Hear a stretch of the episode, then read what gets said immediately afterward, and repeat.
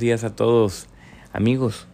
Hoy es el día 84 y seguimos en este devocional tratando de exponernos a la palabra del Señor. Y saben, hoy ya pasamos al Proverbio capítulo 7. Y en Proverbio capítulo 7 parece que sigue este hombre maduro dando consejos, ¿cierto? La palabra de Dios inspirada acá con este versículo 1, 7.1 que dice, Hijo mío, guarda mis palabras y atesora mis mandamientos contigo. Qué maravilla. La palabra en hebreo ahí es emer, dichos, guarda mis dichos, mis enseñanzas.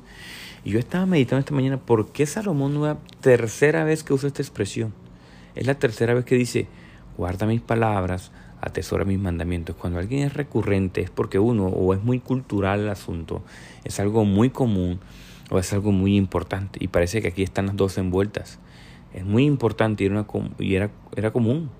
Y me puse a mirar eh, cómo vivían los, o cómo viven incluso hoy los judíos ortodoxos, esa expresión de fe de guardar estas palabras. Y me di cuenta de que hay algo que incluso ustedes pueden buscar en Google para que tengan más o menos idea de lo que voy a describir acá. Un tefilín o una filactería, que eran dos cajas pequeñas de cuero unidas con correas de cuero. Entonces una se la ponen en la frente y una se la ponen como en el, como en el antebrazo, aquí cerca de lo que simboliza el corazón, ¿cierto? Entonces, uno para que tu mente esté apegada a la palabra del Señor para que tu corazón también esté guardado. Una expresión muy bonita de fe, ¿verdad? Son expresiones lindas. Parecen, se ven hasta curiosas. Yo hoy quiero hacer un devocional con dos propósitos. Mostrar a Cristo como siempre, pero también hacer una advertencia. Esto es un devocional un poco apologético contra un movimiento de, entre comillas, raíces hebreas. Cuidado. Cuidado. Obviamente no voy a hacer una apologética integral acá, explicar todo. Simplemente voy a hacer las advertencias que son pertinentes. Eh, últimamente me están llegando muchos mensajes. Mi ciudad es una ciudad donde también, eh, que es muy remota, hay un movimiento también de raíces hebreas, de tener prácticas, de tener estos, hacer estos eventos y hablar siempre supuestamente los idiomas dinarios con conocimiento y causa. ¿Y en qué terminas negando la doctrina de Cristo? Y el que niega la doctrina de Cristo no es cristiano, no es hermano. lo siento. ¿Okay? A veces el cristianismo es muy exclusivista, sí, así como usted lo escucha con el tiempo lo vas a poder ir entendiendo. haciendo esa aclaración, eh, lo digo porque miren, antes de pasar a otro lado, leí una encuesta en el tiempo, un periódico aquí, que decía que el 92% de colombianos son cristianos. Hermanos, usted se va para una comunidad y entrevista a 100 personas y es muy raro encontrar un cristiano con convicción. O sea, un cristiano de verdad, somos cristianos culturales más bien. Pero cristianos, cristianos, no creas que sean el 92, ojalá. Ustedes se imaginan el 92% fueran cristianos comprometidos en Colombia, potencia mundial. Pero no es así porque son cristianos más culturales que realmente. ¿Por qué estoy haciendo esta conexión? Porque estas prácticas que se hacen con estas filacterías, estas cosas, parecen más culturales que realmente algo que apunta el corazón y a nuestra mente. Y, eran prácticas hasta bonitas, porque miren, miremos cada una de las... ¿Qué tienen esas cajitas? Tenían versículos, versículos bíblicos. Por ejemplo, uno de los versículos era Éxodo 13 del 1 al 10, que era como eh, describir la mitzvah, los mandamientos, y también santificar al primogénito, o sea, la liberación de Egipto, como los judíos en esa época oraban en las mañanas, u oran todavía en la mañana, para recordar que el Señor nos sacó, nos liberó del yugo de los egipcios y que somos un nuevo pueblo del Señor y que el Señor nos cubre. Otro verso que usan en Éxodo 13 del 11 al 16, ¿verdad? En donde ellos tratan de hacer entender lo importante que es transmitir la historia a las generaciones futuras, de delegar palabra, lo que hemos dicho acá, de dar el consejo de la palabra del Señor, ¿verdad? Otro versículo que usan es Deuteronomio 6, 4, 9 la importancia de amar al Señor con todo tu corazón, con toda tu alma y con toda tu mente. Eso es tan fuerte, tan arraigado en la tradición judía que Jesucristo usa esas mismas palabras. Jesucristo evidentemente ser Dios no, no simplemente perteneciente a una etnia, a una secta o que pertenece a un pequeño grupo. Él usa las expresiones de ese grupo para mostrarse al mismo, para salvar al mismo. Miren, aménme a mí, que yo soy el camino a la salvación y a la vida. ¿Verdad? Y nuevamente otro versículo que usa en Deuteronomio del 11 al del 13 al 21 para enfatizar la importancia de los mandamientos de Dios en nuestros corazones y enseñárselo a nuestros hijos. Esos versos están ¿qué? En, nuestra, en, su, en su frente y en su brazo, su antebrazo. Bueno, arriba del antebrazo. ¿Para qué? Para recordarles que el Señor tiene que estar en nuestra mente y en nuestro corazón. Dominar nuestra mente y nuestro corazón. ¿Cierto? Pero bueno, ¿y qué dice Cristo de estas prácticas? Esto es importante. La palabra de Dios no es para colgarla o para dejarla en la Biblia del Salmo 191 ahí en la puerta de la casa, o decir que yo soy cristiano, o tener un letrerito en la casa, o ponérsela con una cosita de cuero en la frente y en el corazón. Realmente no. La palabra de Dios es para colgarla en nuestra mente y en nuestro corazón, no en objetos. ¿Dónde se ve esta expresión? ¿O cómo se ve esto? Porque Tú dirás, bueno, pero ¿qué tiene de malo Jonathan hacer prácticas, hacer ponerse una filactería hoy en día, ¿cierto? El tema es el extremo. Tú puedes hacer eso incluso. Yo no te lo recomiendo, pero eso no importa si no está en tu corazón. No sirve de nada.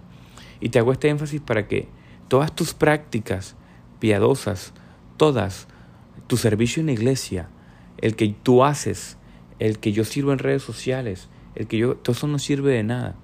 Porque el Señor está más interesado en tu corazón y en tu mente, está interesado en relacionarse contigo que en lo que tú puedas hacer por Él. Esta es una cosa que me ha dicho el Señor últimamente.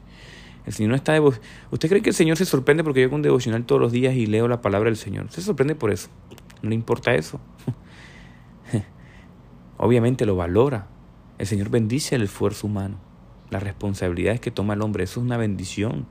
Y el Señor lo va a usar según su medida, va a borrar tu corazón incluso.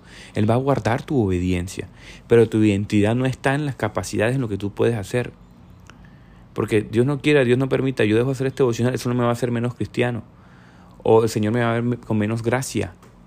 No, el Señor está interesado en mí, no en las cosas que yo pueda hacer. el Señor me guarde porque yo quisiera hacerlo para Él. Nace de mi corazón, es un fruto del Señor el yo querer hacer mi devocional, exponerme al texto y compartirlo con ustedes, hermanos.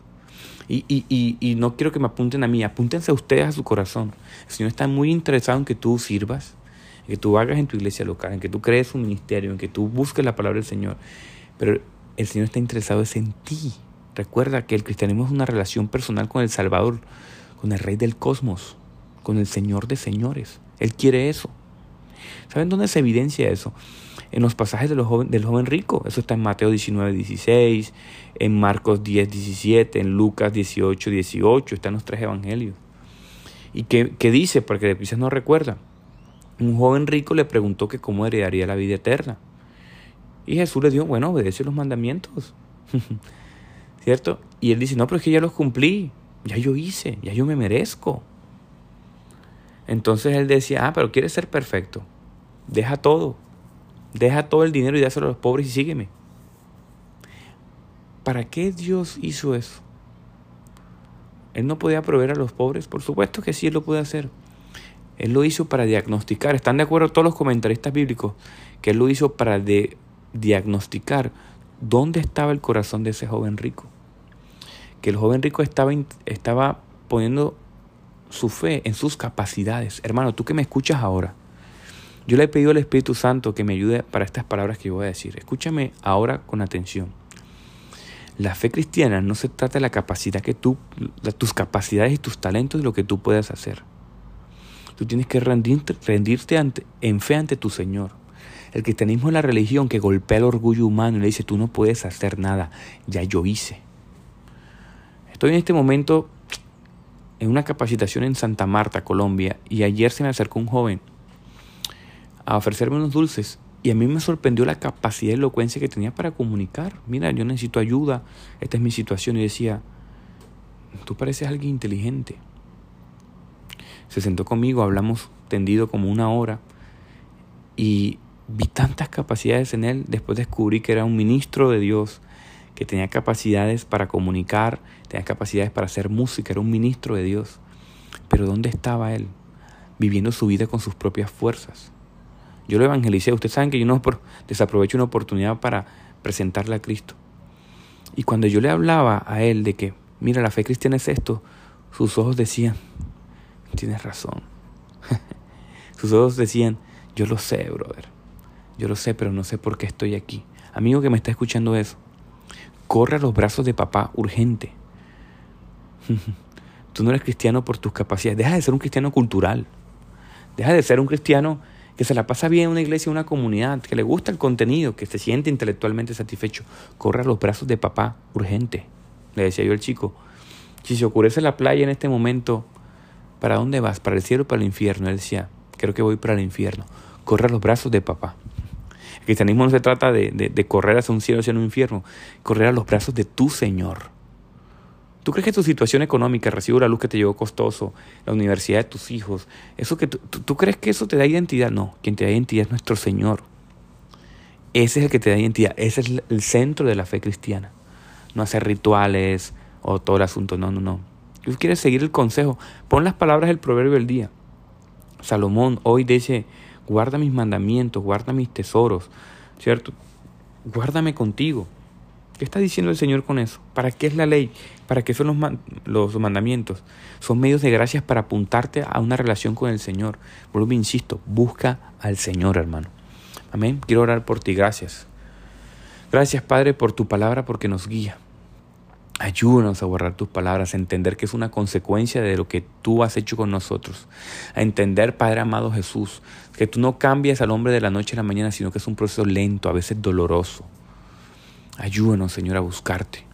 Te necesitamos, Señor, todos los días.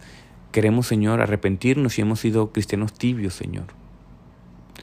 Porque es peor estar en la mitad, Señor, o fríos o calientes, dice tu palabra. Así que ayúdanos a buscarte, a calentarnos en ti, Señor. Porque es que se encuentra contigo poco a poco, de manera gradual, en tu tiempo, Señor, se va apareciendo a ti. Hay cosas, Señor, que incluso vamos descubriendo que tú has transformado en nosotros con el tiempo, con los años. Nuestra naturaleza, nuestra identidad va cambiando, Señor, en ti. Nacemos de nuevo de manera radical, somos injertados a la vida, a la promesa de Abraham, a la salvación eterna, Señor. Somos conectados a ti. ¿Y qué vamos a hacer luego con eso? Esa es una pregunta importante. Yo te pido que tú toques con estas palabras mis hermanos que escuchen, Señor, que nos rete, nos inquiete, no queremos ser cristianos culturales o de moda, por convicción o por algo material o por un deseo incluso intelectual, deseo genuino, Señor. Queremos tener una relación contigo. Queremos caminar a tu lado, Dios. Queremos estar contigo para siempre. Que lo más importante seas tú en el centro. Que lo más importante para un hombre sea tener al Señor en su corazón. Te amamos, Dios. Gracias por este día. Amén y amén.